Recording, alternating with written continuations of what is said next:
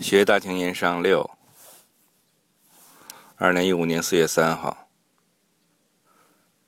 到时候您怎么向皇上交差？还不止这些。江苏、江西、安徽、湖南、湖北这几个省全指着淮盐。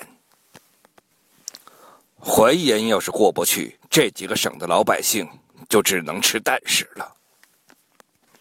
俗话说：“油是精神。”盐是气力，老百姓吃不上盐就没有力气干活那地丁税恐怕也就难收齐了。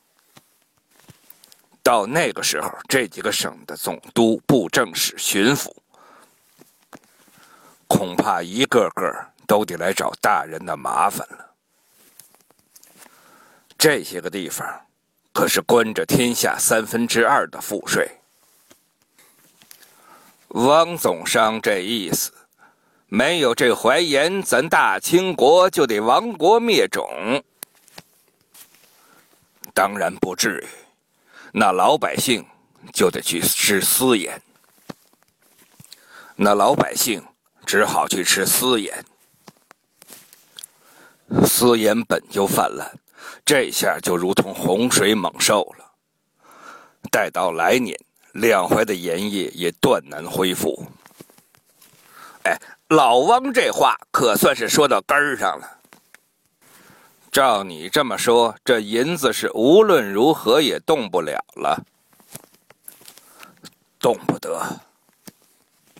呃呃，其实还是大人先前在盐院衙门说的那些话是正理。呃，私盐先缴了。这官盐自然就忘了，这捐书也就有办法交了。这盐商们也都有爱国之心呐，这手上有了银子，呃，谁不愿意呃呃给朝廷出力呢？好，那本官就暂不动这儿的银子。你们都说私盐，你们都说私盐。那本官倒要看看，这两淮的盐销到底能掀起多大风浪？呃，你呀，金蛋子哪儿来的？说，爹老糊涂了，这哪是金蛋子？这不是金蛋子是什么？这分量，我还不知道。这是铅包的金箔，全五爷杂货铺买的。全五爷，他哪能卖什么好货色？多少钱？一两银子四个，四个，一百个都不够。一两银子够买一袋大米。造孽！呃，又不是我一个人买。你是在刨盐商的祖坟？这是马老板照顾我们盐商，照顾我们什么什么的生意。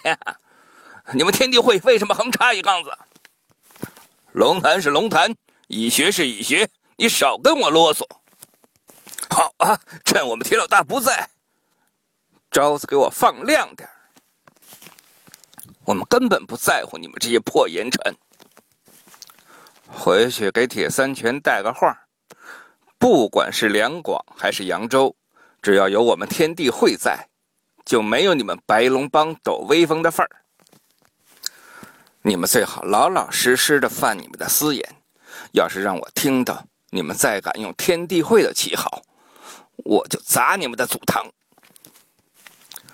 把船烧了。大人，烧起来了。呃，烧就烧呗。大人。呃，把握战机，再不出击，人就跑光了。虚者实之，实者虚之。一看你就没读过兵法吧？前方敌情不明，打了败仗算谁的？呃，大人，蒋成，你是管带还是我是管带？哎，大人，别跟他一般见识就是了。哥几个。哥几个扔下现成的，哥几个扔下现成的生意不做，跟您过着吉私。呃，这次是不是应该多给几成啊？这还用你说？我回去了，能饶得了那帮盐商？四百来人一起去，一个盐商一个盐枭没抓。四百来人一起去，一个盐贩子没抓，一两私盐没缴，还舔着脸到老子这儿来支粮支饷。搁着老子领兵那会儿，不抽死他，也得打烂他两条腿。这缉私营都这副德行，怪不得那些盐商敢拿私盐来搪塞我。大人，也不一定是缉私营没用吧？那些盐商和私盐贩子。可能也是你情我愿吧。强龙不压地头蛇嘛，我知道，他们这是给我下马威看。尹如海之死，现在看来也大致明了了。真书是禁音，但归但归根结底，是运库的亏空啊。一千多万两库银，居然还不到一百万两。听卢德公那意思，是把事情往尹如海身上推。可尹如海才做了几年的盐政，这么大的亏空，不可能是他一个人留下的。可他为什么不奏明皇上？为什么宁愿背着黑锅一死都不说出来？何先生的意思是，再往前几年，各位盐政都是谁？是谁的人？又都是谁的人？这人您是不是得罪得起呀？两淮的盐政，皇上可没说要查。这说明在皇上心里是分轻重缓急。这账的事儿也许要查，但宜缓不宜急，宜暗不宜明。大人，那一百万两的捐书牵涉到西南的军机。缓不得呀！出去走走。哎，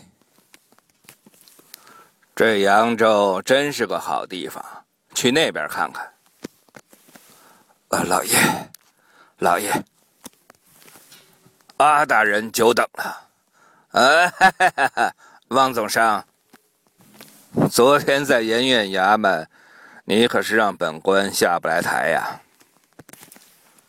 汪某只是有一说一，绝不敢有意冒犯大人。好，快人快语。难怪本官在刚到扬州之前，皇上单单提到你汪总商，说要是有事，不妨和你汪总商讨教讨教。不敢，不敢，还请大人多指教。哼哼哼哼！本官一来扬州，满耳朵听的都是私盐泛滥。看来眼下的当务之急就是先拿下私盐。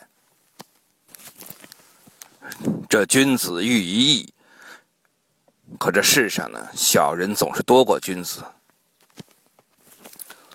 只要贩卖私盐有利可图，这君子喻于义，小人喻于利。这世上呢，总是小人多过君子。这君子喻于利，小人喻于义。这君子喻一，这君子喻于义，小人喻于利。这世上呢，总是小人多过君子。只要贩卖私盐有利可图，那无知小民就趋之若鹜。大人就算是把杨子江杀得一片血红。只怕这私盐也是进不干净的。汪总商，这百姓图利的道理我懂，可这私盐的价格才是官盐的一半他有什么利可图啊？再说了，私盐都能卖的这么便宜，咱这官盐就不能卖的便宜些？这个就不由我说了算。大人，盐商们缴给朝廷的盐税和各种报销，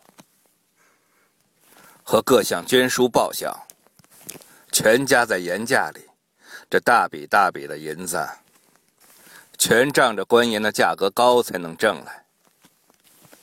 当然，盐商也有盐商的不是，但这捐书什么的再这么交下去，确实有点何泽而语。真没想到汪总商都这么说。我只是说了实，我只是说了实情，但这次捐书不一样，关系到西南战事。这些天我也一直在思虑这事儿，我也一直在思虑这件事儿。如果大人真能缴几个盐枭，敲山震虎，那倒也是好事儿。好，本官今天来到府上，就是想跟汪总商借一夜东风。对汪朝宗的拜访，既是一次礼节性的寒暄，更是阿克战下的一招狠棋。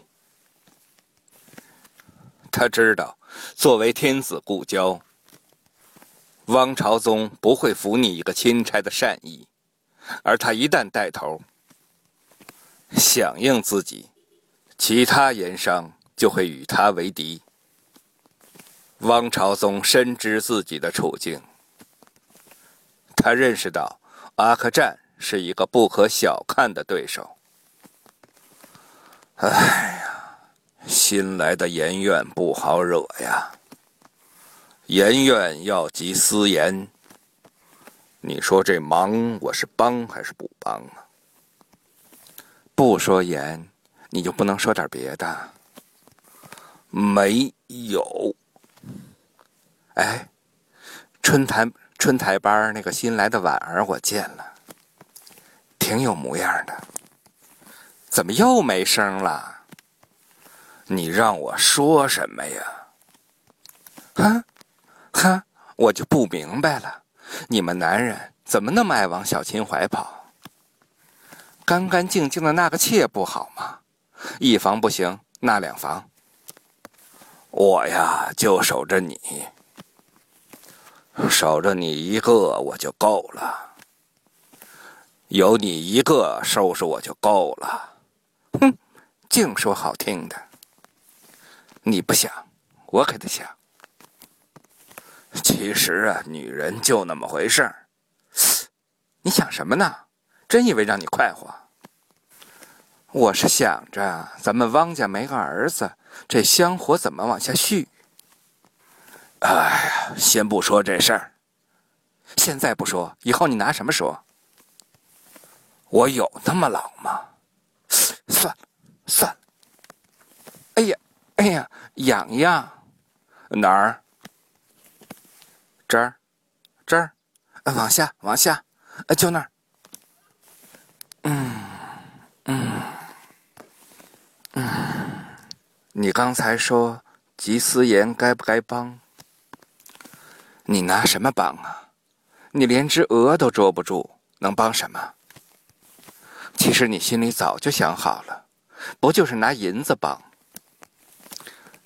别以为人家不知道。哎呀，再挠挠，呃往下，舒服。我喝多了。呃，说起盐商，呃，自从开国以来，呃，自从我国开朝以来，这盐商中间就流传着一个呃诅咒。盐商啊，呃，这一行是享尽了世上的荣华富贵，呃，但也折尽了他们在世间的福分。呃，所以啊，这盐商每一代总会有一个总商绝后。呃，他们就立下了一个规矩，呃，没有儿子的呃不能做总商。我跟你说真的啊，你呀，但凡你对我再那么好一点点，但凡你再对我好那么一点点，天涯海角，我都跟着你的。郑先生，你想多了。